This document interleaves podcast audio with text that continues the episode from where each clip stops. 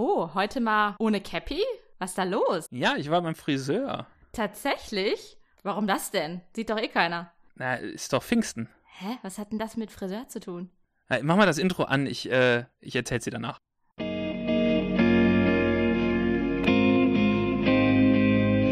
Pergament und Mikrofon.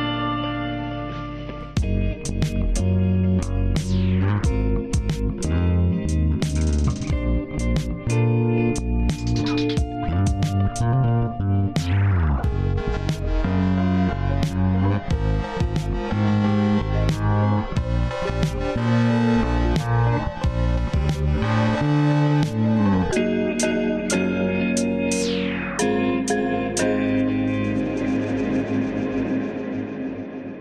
willkommen zu Coffee Talks mit Pergament und Mikrofon. Ich bin Annika Meissner.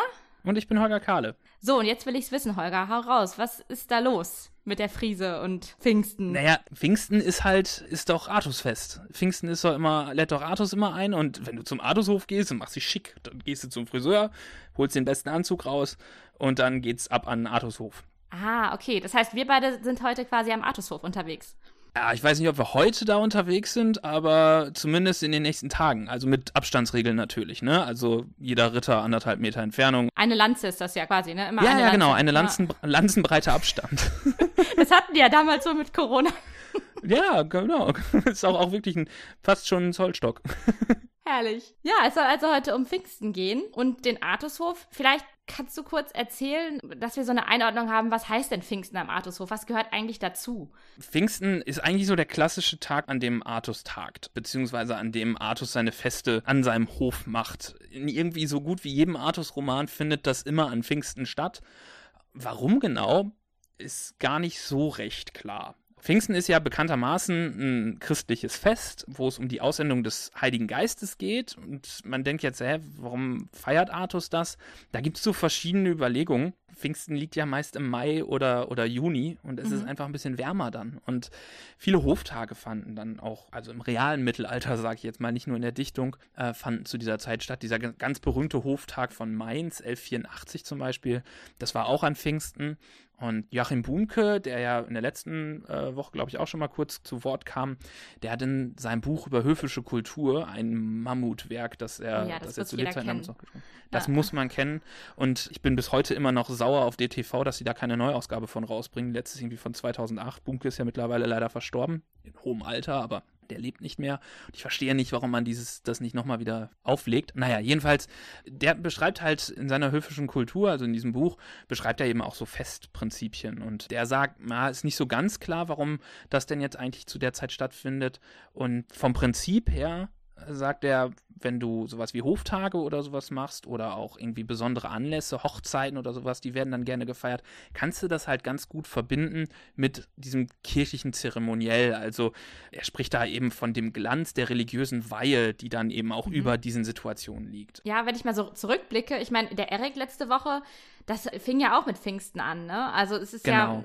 Ziemlich häufig auch in der Literatur der Fall, ja, wenn ich mal so überlege. Also du hast es auch im, im Parzival hast du es, ähm, du hast es im, im Lanzelet, Iwein, glaube ich, auch, ne? Da ist doch auch am Anfang. Genau, also vom Prinzip her Ja. sind diese Dinger immer am Pfingsten und es gibt ganz verschiedene Sachen, die dann da passieren. Also ähm, diese Feste können halt, wie gesagt, politisch sein, dass einfach der Herrscher seine Vasallen zu sich ruft und, und Hoftag hält und eben die politischen Situationen des, des, seines Landes dort bespricht. Das kann für Hochzeiten genutzt werden, das kann für, für Verhandlungen in irgendeiner Form genutzt werden. Also der Anlass ist vielfältig und meistens wird dann halt auch einfach eine richtig große Sause raus. Also beim Erek hatten wir das ja schon, das hattest du ja schon erzählt, dass da zum Beispiel dann der weiße Hirsch gejagt wurde. Ja, da war Party angesagt. Pfingsten heißt Party. Pfingsten heißt halt auch Speis und Trank und wo Speis und Trank ist, fließt der Wein und wenn man zu viel Wein getrunken hat, dann will man aggressiv werden und justieren. Also Turnier findet zu dieser Zeit halt auch oft statt. Es gibt, glaube ich, im Garrel ist es eine ganz schöne Beschreibung davon, wie die an so einer großen Tafel sitzen und gemeinsam speisen und dann kommen Musiker und fangen an zu spielen und nach einer gewissen Zeit sagen sie, ja, dann lass jetzt doch mal einfach nach draußen gehen auf den Kampfplatz und lass doch einfach mal ein Buhurt machen, also so ein Massenreiten und Massenstechen. Aber das ist irgendwie wie bei so einer Familienfeier. Kennst du das, wenn alle irgendwann satt sind und dann so, ja, lass noch mal ein bisschen Fußball spielen oder so und dann gehen alle so plötzlich raus. Ja, ja, genau, genau. Also das, das Ding, ja. ja, genau, wie man das aus, keine Ahnung, unzähligen Thanksgiving-Folgen von irgendwelchen Sitcoms kennt, wo dann jeder Oh, wo Football, Football spielt, geht. ja. Genau, genau das gleiche ist es eben auch bei Artus. Also er lädt ein, zu welchem Anlass auch immer, feiert das dann für gewöhnlich an Pfingsten, weil wie gesagt, es ist langsam warm, man kann die Leute draußen halten. Das ist halt an Weihnachten schwierig, wenn die Leute in Zelten sitzen sollen. Ne? Ist halt dann auch kalt. Dann macht Turnier ja auch keinen Bock. Genau, und o Ostern machst du das auch noch nicht, weil wir wissen alle, Aprilwetter und so weiter, das äh, kann auch kalt sein. Außerdem ist Ostern dann eben doch ein zu großer religiöser Feiertag, als dass das von so weltlichen Sachen überschattet werden darf. Und man darf nicht vergessen, Fastenzeit. Die wird erst da gebrochen. Ach ja. Und entsprechend, entsprechend hast du dann mit Pfingsten eigentlich einen ganz guten Termin, wo das Wetter mitspielt meist und wo es schon warm genug draußen ist und wo du aber irgendwie trotzdem Anlass hast, um dich zu treffen. Und deswegen nutzt Artus das halt ganz gerne. Das heißt so, Leute, wenn ihr jetzt die nächste Party plant, würde ich sagen, die nächste virtuelle Party natürlich auch gerne in der Corona-Zeit, dann Pfingsten ideal eigentlich, ne? Also, Ja, genau. Genau. Ich meine, man, man hat ja auch äh, immer noch Feiertag da, man hat also frei. Das heißt, man kann sich in aller, aller Ruhe eindecken mit Speis und Trank und dann über Zoom Lanzenstechen machen. Falls ihr das vorhabt, äh, schickt uns bitte Bilder. Das würde uns sehr interessieren, wie ihr virtuell mit Lanzen stecht. oh ja, dann schickt uns das bitte äh, unter Instagram, ähm, Facebook. Ihr könnt das per Mail schicken, ihr könnt uns einen Brief schreiben, äh, ihr findet Twittern. uns twittern, ja, ihr findet uns da überall unter Pergament und Mikrofon. Wir wären echt froh, wenn wir da ein paar lustige Bilder von euch zusammenkriegen würden. Genau. Gut, jetzt ist aber Lanzenstechen ja nicht so die allerbeste Activity, die man jetzt quasi zu Hause machen kann. Da gibt's ja deutlich auch bessere. Ja, was eigentlich so auf Partys ja immer ganz schön ist, es gibt ja diese tollen Partyspiele wie Wahrheit oder Pflicht oder so, wo man sich zum Beispiel so Flaschen ein bisschen drehen, aber ohne Küssen. Genau, aber ohne Küssen, wo man sich zum Affen macht. Und natürlich gibt es sowas beim Artushof auch. Es gibt Spiele, die eigentlich nur dafür da sind, um sich gegenseitig zum Affen zu machen. Meistens kommen die allerdings nicht mal aus der Artus-Gesellschaft, sondern woanders her. Das sind diese Tugendproben, von denen man immer mal wieder hört. Die gibt es in ganz verschiedenen Texten. In der Krone von Heinrich von dem Türlin etwa gibt es eine Becherprobe, im äh, Lanzelet gibt es eine Mantelprobe. Also da gibt es ganz unterschiedliche Arten. Und vielleicht könnt ihr sowas mal machen. Also passt, wenn ihr vorhabt, eine Becherprobe zu machen, passt ein bisschen drauf auf, dass wenn ihr den Becher teilt, dass ihr euch nichts irgendwie gegenseitig einfangt. Also gut desinfizieren. Kein Desinfektionsmittel trinken, egal nee, was der Präsident schlecht, sagt. ja. Das funktioniert nicht. Das könntet ihr machen. Wie das konkret abläuft, das kann ich euch vielleicht einmal an einem ganz schönen Beispiel erzählen, nämlich dem Lancelot Ulrichs von Zackzickhofen. Ja, erzähl mal. Wieder ein sehr verrückter Artus-Roman. Also Leute unter uns, Holger wird gleich was erwähnen, was er die letzten Tage, als wir über den Text gesprochen haben, schon mal immer erwähnt. Ich sag nur ganz kurz, Stichwort vier Frauen. Ihr werdet es gleich hören, aber pst. Ich bin ein Riesenfan von diesem Text. Aber ja, ich bin ja. Hau raus, ja Holger, worum geht's im das, Lancelot? Das weiß ja jeder. Also, der Lancelot ähm, im mittelhochdeutschen Lancelot, heutzutage kennen wir den Ritter eher als Lancelot, also den zentralen Artus-Ritter, könnte man vielleicht sagen. Im Mittelalter kämpft er da ein bisschen mit Garwan rum, wer, wer der Beste ist. In diesem Text ist natürlich der Protagonist wie immer der Beste, also ist Lancelot der Beste. Lancelot hat eine ganz interessante Kindheit, denn der Text beginnt damit, dass der König Pant, sein Vater, der ziemlich tyrannisch regiert über seine Vasallen, dass der erstmal sich mit einer Revolte auseinandersetzen muss. Es gibt Aufständische, die belagern die Burg, in der er herrscht, und äh, wollen Pant aus dem Land vertreiben. Pant flieht mit seiner Frau zusammen zu einem Brunnen. Die Frau trägt Lancelot, der noch ein, ein Säugling ist, bei sich. Und äh, leider klappt das alles nicht so, wie es klappen soll. Und König Pant wird tödlich verwundet. König Pant stirbt und es kommt eine Meerfee, wie es halt so immer so ist, ne? Dann kommt so Klar. eine Fee vorbei. Nimmt Lancelot, sagt der Frau, ich nehme den dann jetzt mal mit. Die Mutter bleibt zurück mit dem sterbenden König und äh, Lancelot wächst in einem Feenreich auf, in dem nur Frauen leben. Ein ganz tolles, Ist ja wunderbares schon mal ein guter Reich. Start ins Live einfach, ne? Also, Ja, einfach nur so, so, so unter Frauen und er wird höfisch ausgebildet nach allen Regeln der Kunst. Er lernt auch zu kämpfen. Das einzige Problem ist, er lernt keine wirklichen ritterlichen Eigenschaften. Ihm wird irgendwann klar, boah, mein ganzes Leben in so einem Meerfeenreich ist jetzt auch nicht unbedingt das, worauf ich Lust habe. Und wie jeder Ritter zieht er dann irgendwann aus. Klar. Irgendwann muss man halt auch das Nest verlassen. Und es beginnt ein Aventüreweg. Er sitzt auf einem Pferd mit einer tollen Rüstung, kann aber gar nicht reiten und lässt sich dann Ist schon von mal ein seinem super Pferd Anfang. ja, so, so läuft das halt, ne? Lässt sich dann von, von seinem Pferd irgendwie durch die Gegend reiten, im wahrsten Sinne des Wortes, trifft zuerst in so einer Art Initialaventüre auch auf einen Zwerg. Irgendwie ist das üblich, dass man auf Zwerge trifft. Mit dem kann er sich dann aber gar nicht wirklich kämpfen, weil sein Pferd einfach wegreitet und er kann es ja immer noch nicht steuern. Er will eigentlich zu so einer Burg, nach Pluris heißt die, aber da kommt er halt einfach nicht hin, weil, ja, es ist Ja, halt halt nicht schon, fahren ohne der, also der, der reicht am Zwerg vorbei so, oh sorry, ich würde gerne mit den kämpfen, aber sorry. Ja, also die, die haben schon so ein kleines, so eine kleine Auseinandersetzung, aber Lancelot kann halt einfach nichts machen, weil er das Pferd nicht kontrollieren kann. Herrlich. Die kommen dann an, an oder er kommt dann an so eine Burg, wo es einen, einen Ritter gibt namens äh, Jofried de Lies und der bringt ihm so ein bisschen bei, hey, so kannst du dein Pferd führen und mach das mal alles so. Dann macht er seinen Führerschein dann. Er macht seinen Führerschein im wahrsten Sinne des Wortes, genau. Und Lancelot nutzt dann eben die Gelegenheit, um in die Aventürewelt rauszufahren. Und dann passiert die erste wirkliche Aventüre, sehr, sehr schön. Er trifft auf die Ritter Kuraus und Orphilet, ähm, zwei Artusritter. Und weil die sich ganz gut verstehen, reiten die erstmal zusammen und kommen an die Burg des Galagandreis. Galagandreis ist relativ äh, bekannt dafür, dass er ein schwieriges Temperament hat, vor allem wenn es um seine Tochter geht. Er möchte auf gar keinen Fall, dass seine Tochter heiratet. Die kommen in dieser Burg an, werden dort auch bewirtet. Ihnen wird es auch von Kuras und Orphilet, wird Lancelot das auch gesagt. Pass auf, ne, die, äh, die Ich Tochter. Böses. Ja. Ja, genau, die, die, die Tochter ist tabu. Die drei werden untergebracht in einer und derselben Kammer und dann kommt es zur beklopptesten Szene überhaupt. Die, nachts kommt die Tochter des Galagandreis, die nicht mal einen Namen hat, kommt in dieses Zimmer rein, wo die drei Ritter schlafen, geht zum ersten Ritter, sagt, hey, hier, wie wär's mit uns? Und er so, nee, nee, dein Vater bringt mich um. Sie geht zum zweiten Ritter und sagt, hey, hier, wie wär's mit uns? Und der, du, also ich würde zwar gerne, aber ich hab Schiss vor deinem Vater. Und zum Schluss geht sie zu Lancelot und sagt, hey, wie wär's mit uns? Und er sagt ja klar. Ja. Nächst, nächst, nächsten Morgen, sie machen auf. Aber halt stopp, die ist aber auch nicht wählerisch, ne? So. ja, also ich, äh, ich muss auch gestehen, wenn ich jetzt so der Dritte da im Bunde gewesen wäre, hätte ich es auch ein bisschen irritierend gefunden, aber Aber naja. ja, ne? In man der Not frisst der Teufel kann. fliegen. Ja, ja. Ja. ähm, am nächsten Tag fliegt die Tür auf und Galagandreis kommt rein und sagt, wo ist meine Tochter? Und Lancelot steht so auf und zeigt so nach unten und so, äh, ups. und Leider hier im Bett auch, sorry. Galagandreis fordert ihn sofort zu einem Duell heraus. Sie sollen sich gegenseitig mit Messern abwerfen. Und Galagandreis wirft als erster, wirft daneben und Lancelot nimmt das Messer, was er in der Hand hat, rennt auf Galagandreis zu und tötet ihn einfach. Also verstößt auch gegen die Spielregeln, aber so hatte Galagandreis äh, Aber er Tochter hat immerhin gewonnen. gewonnen. Ja. Genau, hat gewonnen, heiratet die Tochter, kriegt das erste Land. Als guter Ritter bricht er dann natürlich weiter auf und geht wieder auf Aventürefahrt und trifft dabei auf Linir in Limor. Das ist auch wieder eine Burg und auch wieder ein Feind. Und Lancelot möchte eben diese Burg Limor erobern mit dem Land darum herum und muss dort zuerst gegen einen Riesen, dann gegen einen Löwen und zum Schluss gegen Linir selbst kämpfen, um seine Nichte heiraten zu können, die den sprechenden Namen Ade trägt.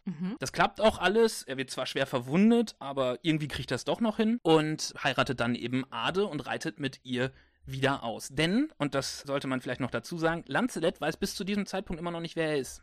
Also die Ach Meerfee so. hat ihm nie gesagt, dass er Lancelot heißt und sie hat ihm auch nie gesagt, wo er herkommt. Und äh, wie jeder Artusritter ist natürlich Herkunft irgendwie ein ganz zentraler Bestandteil der eigenen Identität. Und das Einzige, was er weiß, ist, er kann diesen Namen bekommen, wenn er Mabus verteidigt. Das ist der Sohn der Wasserfee. Äh, Mabus der Blöde auch genannt, ein Schwächling, der in so einem Extra- der einem Blöde. Sonderreich lebt, in dem die Meerfee ihn dadurch verteidigt, dass er die Eigenschaften von Leuten umkehrt. Also der ganz schwache Mabus ist in diesem Reich unglaublich stark und Lancelot, der dann in dieses Reich reinkommt, wird dort schwach und mutlos.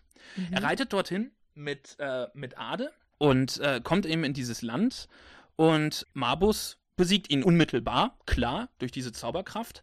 Und Ade, im wahrsten Sinne des Wortes, sagt, Ade, wenn du jetzt zu schwach bist, dann gehe ich halt. Und sie geht. Taucht auch nicht wieder auf. Aber er, er hat ja immer noch eine Frau. Er hat immerhin noch eine Frau, die aber auch nicht mehr erwähnt wird. Mabus sagt zu ihm dann, du, ich lass dich hier wieder raus, allerdings nur, wenn du den Typen, der mich bedroht, meinen Nachbarn, den Iveret, tötest. Und Lancelot sagt, Mach ich. klar, mach ich. Alles, alles gar kein Problem. Und das ist genau das, was eben auch die Meerfee wollte. Also reitet er in das Land von Iveret, dessen Tochter Iblis er erblickt und wunderschön findet. Wir wissen alle, worauf es hinausläuft. Er tötet Iveret, er heiratet Iblis, er hat das dritte Land gewonnen. In dem Also Moment, sind wir jetzt bei drei Frauen? das ist die dritte Frau, ja, ja. In dem Moment, er, er heißt auch der Wiebsälige, also der Weiberheld, könnte man vielleicht sagen. Der Wiebselige, ja. Okay. Ja, in, in dem Moment kommt eine Botin der Meerfee und sagt ihm, ach cool, du hast die Aventüre abgeschlossen, dem geht's jetzt gut, alles wunderbar. Äh, da kann ich dir ja sagen, wer, wie du eigentlich heißt. Du bist nämlich Lancelot und dein Vater ist Pant und äh, du kommst aus dem Land Genevis. Und Lancelot sagt, ach cool, dann weiß ich jetzt, wer ich bin. Dann kann ich jetzt zum Artushof gehen. Vorher hat er nämlich aufgrund der Nichtkenntnis seines Namens immer abgelehnt, zum Artushof Ja, zu gehen. klar, er geht da so hin, ja, hi, wer bist du denn? Ja, äh, weiß ich Äh, nicht. keine Ahnung. Ich, ich bin der Namenlose, aber ich bin voll stark. Ja, geht ja gar nicht. Er will dann eben auch zum Artushof. Er erfährt, dass Artus sein Onkel ist. Und letztlich kommen die dann eben auch, oder wollen da eben dann auch ankommen. Das Problem ist bloß, nachdem sie dann kurz am Artushof waren, reitet er nochmal wieder aus auf Aventüre nach Pluris, wo er ganz ursprünglich mal gewesen ist. Mhm. Dort gibt es auch eine, eine seltsame Aventüre, in der er gegen insgesamt 100 Ritter kämpfen muss, um zu gewinnen. Was er nicht weiß, ist, er gewinnt dann die Hand der Frau. Also er besiegt alle 100 Ritter und Mensch, haben wieder eine Frau angelacht. heiratet die vierte Frau, nämlich die Herrin von Pluris. Das Problem bei dieser Frau ist allerdings, das ist eine recht problematische Herrscherin, die setzt ihn in Minnehaft. Also er darf nicht mehr weg. Oh. Am Artushof weiß gleichzeitig allerdings auch keine Sau, wo er eigentlich ist. Das heißt, er sitzt jetzt gefangen in Pluris, ähm, in Minnehaft von dieser Frau, also seiner vierten Ehefrau. Und Ja gut, einer muss auch mal die Zügel in die Hand nehmen. Das, das Lotterleben ist jetzt auch mal vorbei. genau. Iblis ist todtraurig, weil sie ihren geliebten Mann verloren hat. Iblis ist übrigens die einzige Frau, mit der er dann auch tatsächlich zusammen sein möchte. Und es ist Pfingsten. Artus nutzt die Gelegenheit und sagt, Moment, wo ist Lancelot? Wir wissen jetzt nicht, wo Lancelot ist. Dann richte ich doch jetzt einfach mal ein Pfingstfest aus. Und wenn ich einfach alle einlade, dann wird entweder Lancelot dazu kommen oder irgendjemand, der weiß, wo Lancelot ist. Gute Idee eigentlich. Ja. Ja, eigentlich ziemlich klug. Ich mache einfach Party und dann wird eh jeder genau, kommen, ne? genau. Ansonsten sieht er auf Insta oder auf Facebook, was ich gerade treibe. Genau, und irgendjemand wird es schon wissen. Und an dieser Stelle, nach diesen typischen, wunderbaren Artus-Vergnügungen, kommt es zu einer ganz interessanten Szene, nämlich die Botin der Meerfee, die Lancelot seinen Namen genannt hat, kommt zu diesem Fest. Lancelot ist natürlich nicht da, er sitzt immer noch in Pluris in Minnehaft, aber die Botin kommt. Und die Botin bringt was mit, und zwar einen Mantel. Und da setzt eben diese Mantelprobe, von der ich gerade gesprochen habe, an. Willst du die mal kurz vorlesen? Also ich würde vielleicht einmal ganz kurz, weil die ein bisschen länger ist, würde ich vielleicht zwei drei, zwei, drei Sätze sagen, wie das konkret abläuft und dann nehme ich meine Lieblingsstelle daraus. Und zwar vom Prinzip ist es so, dass diese Mantelprobe so abläuft, jede Frau soll diesen Mantel anziehen und der Mantel würde nur der besten Frau passen. Ja, ähm, bei allen anderen, wo es nicht so gut passt, gibt es irgendwie einen Makel. Also es ist, wenn man so möchte, eine Tugendprobe. Die Botin der Meerfee fragt Artus eben, du, darf ich das hier mal durchführen, diese, diese Probe? Ich möchte diese, diesen Mantel möchte ich der schönsten und besten Frau schenken. Und Artus sagt, "Pff, klar, läuft. Fang doch gleich mal mit Ginofa an, mit meiner Frau. Die wird bestimmt sexy aussehen. Hey, come on. Neuer Mantel für dich, Genova. Sie zieht den Mantel an, der Mantel reicht ihr allerdings nur bis zu den Knöcheln, er ist nicht lang genug. Und dann fängt die, die Botin an, das Ganze auszudeuten. Jeder Makel, den dieser Mantel hat, hat irgendeine Bedeutung. Bei ihr, Mantel geht nur bis zu den Knöcheln, ganz logisch, sie muss in, den Gedanken, in ihren Gedanken untreu geworden sein. Boah, weißt du, woran ich gerade denken muss? Sorry, dass ich dich unterbreche. alles Kennst gut. du das, wenn man online Klamotten bestellt und dann muss man einen Grund angeben, warum, warum man das zurückschickt, warum das nicht passt? das das stelle ich mir jetzt gerade so vor, ne? So Grund eins, so keine Ahnung, was jetzt kommt. Ähm, Untreuen Gedanken, untreue Gedanken kurz. musst du dann angeben. Zwei, keine Ahnung, Techtelmechtel mit einem anderen Ritter oder so. Also krass, ja, das kann man eigentlich ganz gut vergleichen, glaube ich. Sorry fürs genau. Alles, alles gut, alles gut. Ich bestelle zu viel online in letzter Zeit, das ist- merkt man vielleicht. Bist du wahrscheinlich nicht die Einzige. Orpilets Geliebte ist die nächste, die den anzieht. Äh, er ist hinten viel zu lang, vorne aber viel zu kurz. Was ganz logischerweise bedeutet, dass sie ihren Mann zu sehr liebt Grund vier, und ja. äh, in ihren Gedanken untreu wird, wenn er weg ist. Wallwein oder auch Garweins Geliebte, da sitzt er zwar sehr gut, aber nicht perfekt. Er sitzt wie ein Reitkleid, also ein bisschen zu kurz. Aber alle sagen, naja, okay, also wenn es keine gibt, der, der besser passt, dann muss das wohl so richtig sein. Also bei Garwein ist schon alles ganz in Ordnung. Dann kommt Kaie. Kaie kriegt ja eigentlich im Artushof. Der kriegt immer auf den Sack. Er spottet auch, natürlich wie immer, und sagt dann, haha, jetzt hier meine Frau mal und zieht ihn an und Kaie sieht sie von vorne und sagt, oh, perfekt, sitzt doch wirklich wunderbar. Stimmt auch. Vorne sitzt er perfekt, aber hinten nur bis auf den Gürtel gezogen, also viel zu kurz. Oh, Was bedeutet-. Sie macht alles, was man von ihr verlangt. Und es gibt großes Gelächter am Hof. Der nächste ist, frage mich bitte nicht, wie man diesen Namen ausspricht, Leufilol, glaube ich. Ähm, da sitzt die Mantelspange, also das, womit man das festmacht, nicht. Das heißt natürlich, sie ist lüstern und hochmütig. Bei Gifreis, möglicherweise der Gifreis, den wir letzte Woche schon besprochen haben, ist ein Loch im Mantel, was bedeutet, dass die Frau ihren Mann nicht schön findet, was zu einem Zwergen passen würde. Bei Geilet zerbricht die Mantel, also bei der Frau zerbricht die Mantelspange direkt. Das bedeutet, dass er zu viel mit seiner Dame durch die Gegend reitet. Ja, könnte eigentlich Auch auch fast. Eric sein an dieser Stelle. Ne? Also er soll sie auch mal zu Hause lassen und nicht immer überall hin mitnehmen. Auch mal ein bisschen chillen, einfach mal ein bisschen Netflix. Ja, genau. Oder andere Streamingdienste. Bei Maldus ist es relativ einfach. Die, Geliebte zieht es an und es sitzt wie eine Jacke, die nicht mal bis über den Gürtel geht. Das heißt, sie ist untreu. Bei Ivan, wahrscheinlich Ivan, ist er zu lang. Das bedeutet, die Frau ist einfältig und albern. Leute, ich hoffe, ihr habt euch jetzt gerade diese Gründe alle notiert. Wenn ihr das nämlich zu Hause nachmacht und dann auf Social Media postet, dann will ich auch von euch wissen, ne? Es ist 1, 2, 3, 4, 5, 6, 100. Das ist ja wichtig auch dann einfach zu notieren, wenn ihr das äh, Retoure-Etikett fertig macht. Genau. Die Erzählung kürzt dann ein bisschen ab und ich bin ganz froh darüber, denn insgesamt probieren 200 Damen diesen Mantel an. Also ich will nicht wissen, wie ausgelutscht der zum Schluss ist. Man muss sich das vorstellen, so, so bei H&R schon alles voll mit Schweiß und keine Ahnung, was ist ja auch schon Mai, ne? Ist ja warm. So, 200 Damen probieren den Mantel an und alle sagen, okay, eigentlich bei keiner saß es so gut wie bei Wallwein, also bei der Geliebten von ihm. Woraufhin dann die Meerfee sagt, also die äh, Botin der Meerfee sagt, Moment mal, aber es gibt doch hier noch eigentlich eine. Hier, die Iblis, die müsste doch hier irgendwo noch rumsitzen. Und tatsächlich, Iblis ist noch da. Sie sitzt ja nur nicht auf dem Artus fest, weil sie die ganze Zeit um Lancelets Abwesenheit heult. Und ich fange vielleicht mal an, was passiert, wenn, wenn sie dazukommt und wie sich das Ganze bei ihr entwickelt. Ja. Mit lachendem Munde neig ihr der Merfeine Botte und beschwor sie wie Gotte, dass sie den Mantel anläte. Die Frowe do nicht bete, sie lädt ihn vor ihn allen an. Du sprach Wieb und de Mann, es wäre mit der Wahrheit das barstehende Kleid, das jede Heinfrauwe getrug. Der aber von ihm des gewurg, dass da an icht misse zähme, eh man das volle vernähme, so schickte sich der Mantel da also, dass ihm nicht entwahr. Do ward min Herr Wallwein mit ganzer Folge des in ein, dass an dem Mantel nicht würre. Nur fälsch ihn der Getürre, wann es nirmen frumer turt. Es ducht auch keinen Gurt. Er sprach zu siener Freundin, ihr müsset mir wohl lieb sien, wann ihr euch hahnt, des wohl bewahrt, dass ihr in der Meeren scharf wart. Dass in der Tüfel Henke, der dies Gefährtes immer Meere gedenke, wann ze Gurte und Anne Hass. Do lobten sie allesamt das, durch des Königes Ehre, dass es nimmer Meere zu übel würde gedacht. Dü den Mantel hat bracht, dü sagete ihn ze Meere, dass Lancelet wäre ze Plures gefangen. Und wie es was ergangen, do er die Aventüre brach und hundert Ritter niederstach, und wer fläge Minne mit einer Königinne, anders dann er ergärte. Also, ähm, der Mantel sitzt perfekt und alle müssen sofort eingestehen. Super, das ist die wahre, die beste, die, die perfekte Frau. Das ist Aschenputtel. Genau, er passt, ja, der Schuh sitzt, Der genau, Schuh könnte sitzt, man ja. so sagen.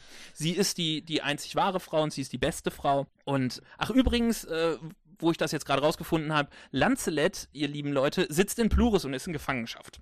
Also, so en passant droppt die nochmal eben kurz, dass Lancelet da gerade in Gefangenschaft ist. Pässe. Und es passiert dann, wie es kommen muss. Ja, also An Lancelot wird befreit. Wir haben noch eine kurze Guinevere-Entführung, die gehört in jeden Lancelot-Roman rein. Die wird befreit. Und letztlich kehren sie alle an den Artushof zurück. Plurus gehört jetzt auch äh, Lancelot und er hat dann damit jetzt vier Reiche. Und wie es wunderbar passt, in diesen vier Reichen, kann, jedes dieser Reiche kann er einem seiner Kinder, die er mit Iblis zusammen hat, geben. Und die beiden leben glücklich bis zum Ende ihrer Tage und keiner weiß, wo die anderen Frauen abgeblieben sind. Ja, wow. Was, was ein Plot einfach, ne? Ich habe euch ja vorgewarnt, vier Frauen. Als wir darüber gesprochen haben, welchen Text wollen wir, äh, wollen wir euch vorstellen, hat Holger direkt gesagt, ja, ich habe einen mit einem Typen, der hat vier Frauen, den, den nehme ich. Also, was halt ganz spannend ist an dieser Mantelprobe, und das ist ja dann eigentlich das, also nicht die zentrale Stelle des Textes, nicht unbedingt, vielleicht eine der zentralen Stellen, aber was die hier erzähltechnisch bringt oder was die hier für die Narration bringt, ist, dass es letztlich darum geht, dass eben gerade dieser wiebsälige Lancelot, also derjenige, der diese vier Frauen hat, dass ausgerechnet bei Iblis eben dieser Mantel passt und dass damit natürlich auch die Iblis-Figur nochmal hervorgehoben wird und quasi als die perfekte Frau beschrieben wird. Ja, auch gegenüber den anderen dreien, ne? Also, dass äh, sie ja die Genau. Hauptfrau quasi dann ist. Genau, und, und dass damit auch quasi so eine Rechtfertigung kommt. Also ich glaube, es ist einerseits hat es natürlich diesen unterhaltsamen Charakter, den Tugendproben immer haben. Einerseits hat es immer was latent kritisches, also dass auch dieser Artushof, der ist ja immer in Gefahr. Also es gibt ja, glaube ich, keinen Artus-Roman, wo wirklich alles wunderbar am Artushof ist, ist ja sondern immer ist irgendwas, was bedroht. Ja. Genau. Und, und diese Mantelprobe oder generell diese Tugendproben sind immer so ein Ding, was den Artushof in Gefahr versetzt und was ihn auch in gewisser Weise lächerlich machen kann. Ist auch immer was, was von außen kommt. Es, es kommt ja nie einer, der jetzt in der Adelsgesellschaft sitzt und sagt, hey Leute, Partygame, ich habe hier einen Mantel dabei, sondern es kommt ja einer, der eigentlich gar nicht zum Adelshof das richtig dazugehört, der bringt immer irgendwas mit. Genau. Ja. Und um eben dieser Gefahr aus dem Weg zu gehen, gibt es immer irgendjemanden, der diese Tugendproben besteht. Es ist meist die Dame, die zum Protagonisten des Romans gehört, um eben auch damit gleichzeitig den Protagonisten hervorzuheben. Sogar gegenüber Artus, ne? Wenn ich jetzt mal so gerade überlege. Vom Prinzip her ja. Äh, dem Besten die schönste. Das ist ja diese einfache Struktur, die es immer heißt, äh, Ja. diese einfache mythische Struktur.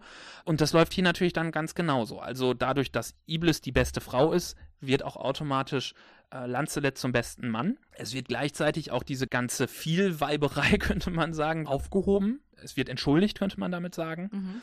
Und es stellt eben den Protagonisten als den, den wahren und, und angemessenen Artusritter dar. Voll. Letztlich hat es natürlich auch einen ironischen und unterhaltsamen Charakter. Also es ist halt einfach auch witzig, sich so anzugucken, wie die ganzen Figuren sich da lächerlich machen, ne? Wie ein Schenkelklopfer. Ja, absolut. Irgendwie kein Wunder, dass genau dann diese Stelle rausgenommen wird später im Spätmittelalter und dass man dann daraus kleine Fastnachtsspiele macht, also kleine Theaterstücke im Prinzip.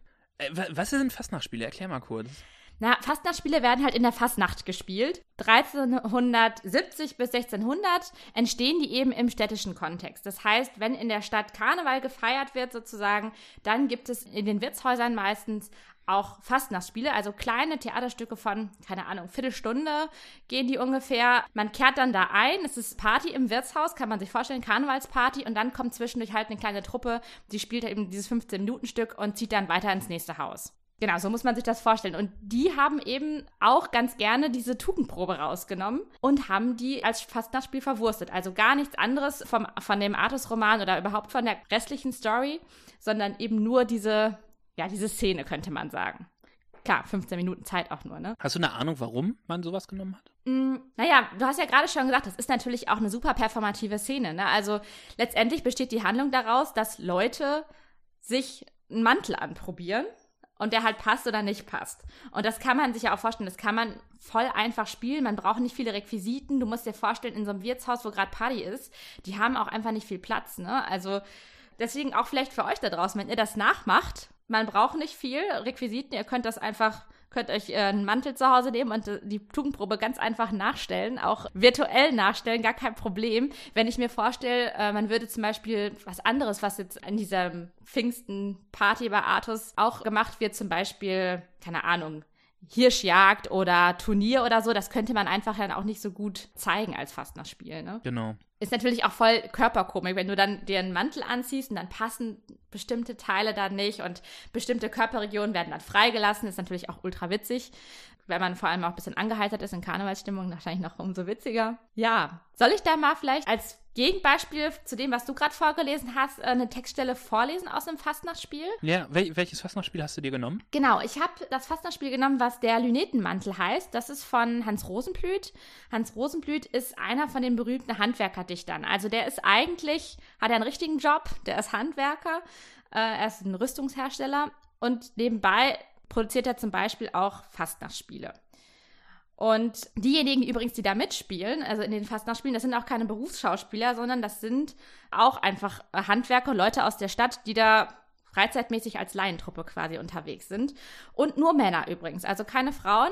Frauen werden auch immer dann von Männern gespielt, auch besonders witzig, gerade wenn man dann so eine Tugendprobe macht und ein Mantel anprobiert wird und ja, die Männer spielen alle Frauen, wie sie sich halt den Mantel anziehen.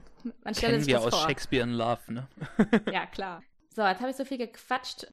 Achso, Lünetenmantel habe ich ja schon gesagt. Lünete kommt euch vielleicht noch aus einer anderen Folge von uns bekannt vor. Das ist ja die Dienerin, die im Iwein eine große Rolle spielt. Und zwar ist sie ja diejenige, die Iwein mit seiner Frau äh, überhaupt erst zusammenbringt.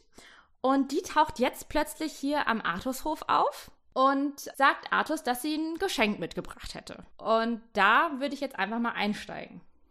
Die Lüneta. Grüß Gott, euch edler König Arthaus und alle euer Gäste in diesem Haus. Mir ist euer Hof gar unbekannt. Darum so bin ich ausgesandt. Ich will euch erbieten große Ehr und den Mantel schenken der Frauen her. Ihr wollt den Mantel die Frauen lassen tragen, in Maß, als euch der Herold tät sagen. Und welcher denn am besten mag es dann, die soll ihn in Ehren tragen an. Der König Arthaus. Nu dart, ihr zarten Frauen fein, welche will die erste zu dem Mantel sein, und will ihn tragen mit den Spangen und herrlich drinnen herprangen, und welcher dann am besten müg es dan, die scholl ihn in Ehren tragen davon. Ja, also Lynete kommt hier an den Artushof und das Beste ist, Artus heißt auch nicht wirklich Artus, sondern Arthaus. Also so eine kleine abgewandelte Form, weil jeder weiß natürlich, wer gemeint ist. Und das Beste ist, dann droppt Lynete erstmal, ja, hallo, ich bin hier an euren Hof gekommen, lieber König Arthaus, aber euer Hof ist mir völlig unbekannt. Noch nie gehört. so. Was natürlich total bescheuert ist, weil jeder, jeder heutzutage auch kennt König Artus. Ja, kommt sie dahin und sagt so, ich habe hier ein kleines Geschenk mitgebracht. Ähnliches Prinzip wie in deiner Story, Holger. Also ich habe hier einen Mantel und könnt ihr mal gucken, dass die Frauen den Mantel anprobieren. Wer, wem der Mantel am besten steht, der darf den auch behalten. Artus ist davon total begeistert und sagt so, ja, dann lass mal anfangen. Das typische Prinzip von Artus, ne? In jedem Roman, irgendjemand von ganz woanders her kommt vorbei mit irgendwas Problematischem in der Hand und sagt, hey, ich habe den Apfel der Discordia in der Hand. Was meinst du davon? Ja klar, voll die geile mach Idee, mach mal. Ne? Also Artus ist halt auch immer derjenige, der quasi für Chaos an seinem Hof Der Ja-Sager, ja. Ja, der Ja-Sager. Ja, er darf natürlich auch nicht ablehnen, weil ist ja, gehört sich auch nicht für einen Gastgeber, ne? Ja. Ja.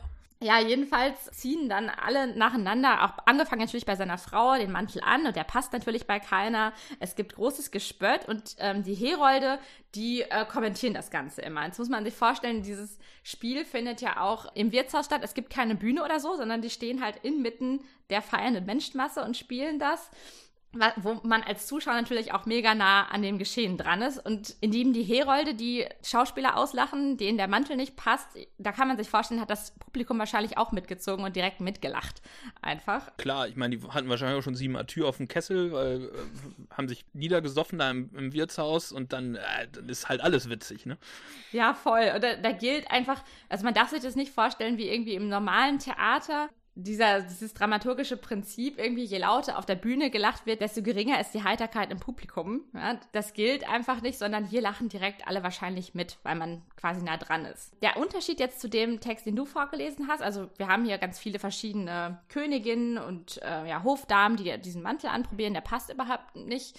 Der Unterschied ist, dass wir auch einen Narr und eine Närrin haben, also so typische Fasterspielfiguren, die auftauchen und die ähm, Närrin will auch unbedingt den Mantel anziehen. Vielleicht kann ich die Stelle noch einmal kurz vorlesen, weil die so typisch mhm. Fastnachtsspiel einfach ist. Die Närrin. Hör, Hans, lass dir sagen. Lieber Mann, lass mich auch den schönen Mantel antragen. Ich weiß, er stünd mir gar woll. Ave, lieber, siehst du mich, wenn ich drin herprangen soll? Ich bin an meinen Ehren also frei, ich hab zu dir nicht mehr, dann ander drei. Der Narr.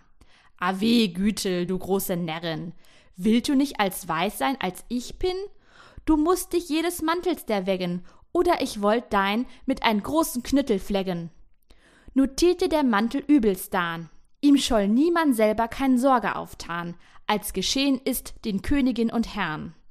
Der süßt bleiben möcht bei Ehren, der sollt sich solcher Sorg nicht unterwinden.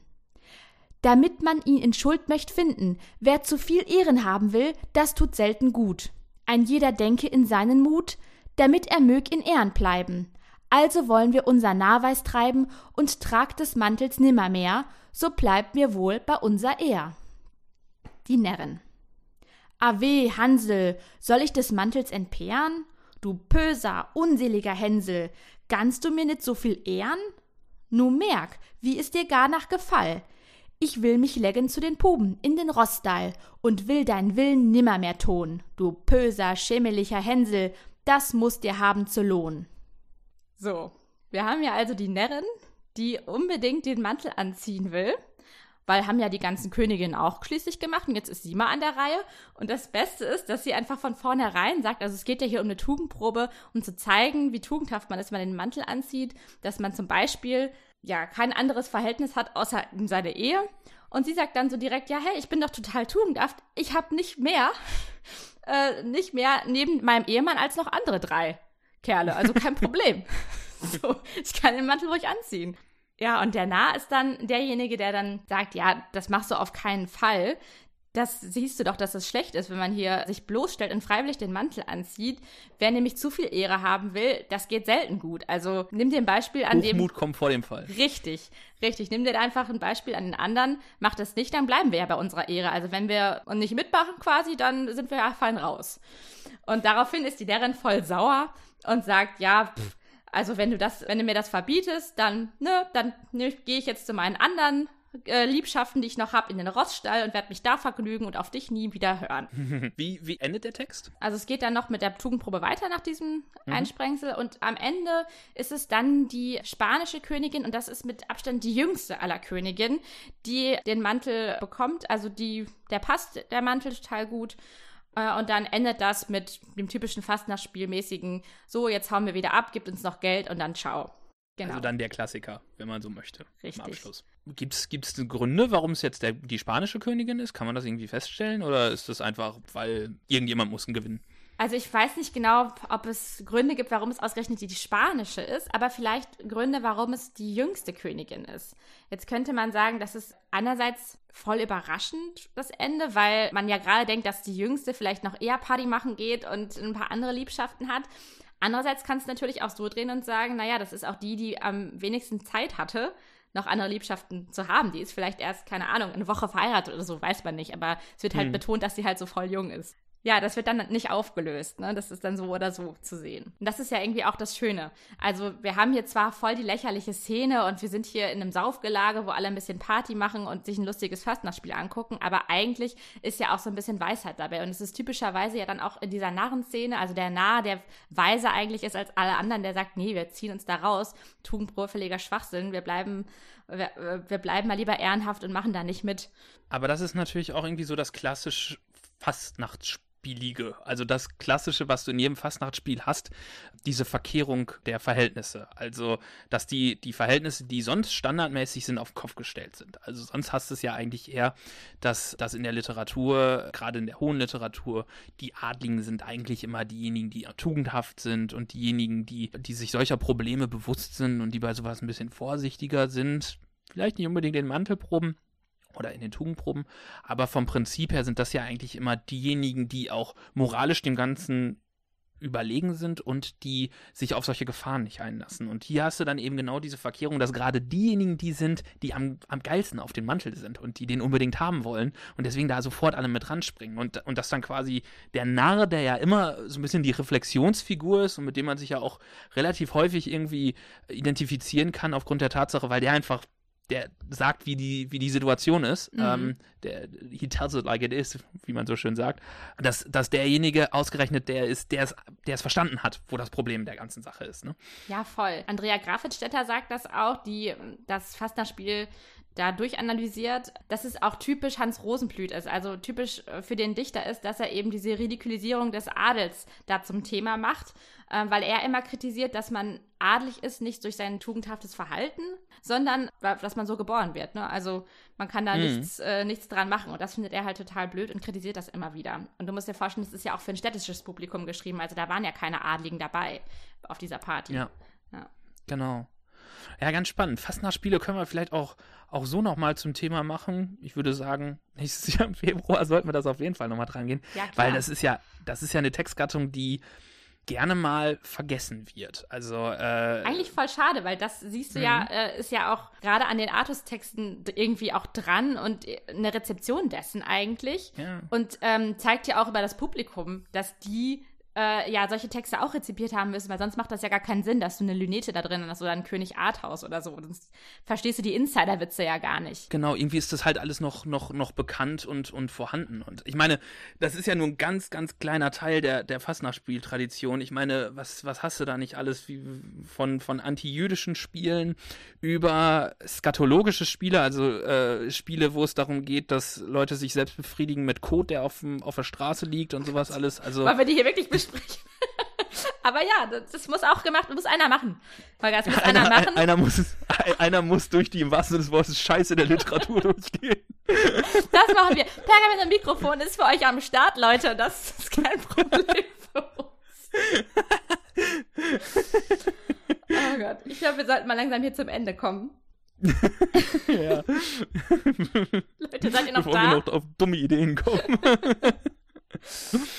ja. Ähm, Frage ist natürlich, was packst du auf die Potzival-Playlist?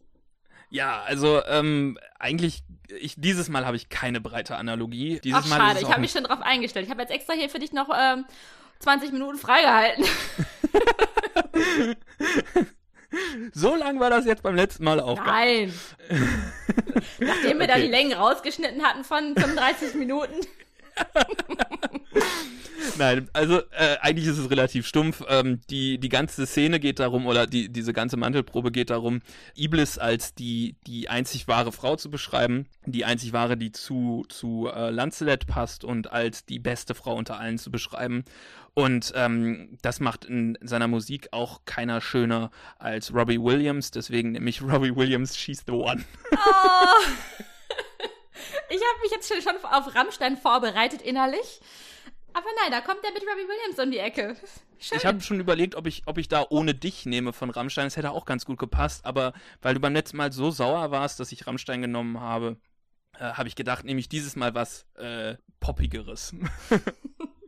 Das ist doch ein wunderbarer Hit, den ich nächstes Mal beim Nicht-Joggen hören kann. Das ist geil. ja, genau. Und ich, ich muss auch dazu sagen, das ist halt auch, ich habe das, als Teenager habe ich sehr, sehr viel Robbie Williams gehört und Jetzt ähm, kommt's raus. so- So. Ja, ich bin da relativ offen mit gewesen. Ich habe relativ viele Robbie Williams gehört und, und dieses Lied mochte ich sehr gerne. Nicht sein Bestes, aber ich, ich finde, dann, dann kann man auch mal in die poppigere Richtung gehen und ich nehme trotzdem ein Lied, was ich mag. Ja, herrlich. Wie sieht's bei dir aus? Ja, ich habe ein Lied ausgewählt, das wird dir vielleicht nicht unbedingt gefallen. Ich habe überlegt, es geht um ein Was hat Justin Bieber denn zu diesem Thema gemacht? Ich bin gar kein Justin Bieber-Fan. Das habe ich nur genommen, um einfach äh, am Zahn der Zeit zu sein. Du, du bist in Social Media nicht so aktiv wie ich. Du weißt es einfach nicht. Klick, dich mal Ich bin rein. jetzt bei Instagram.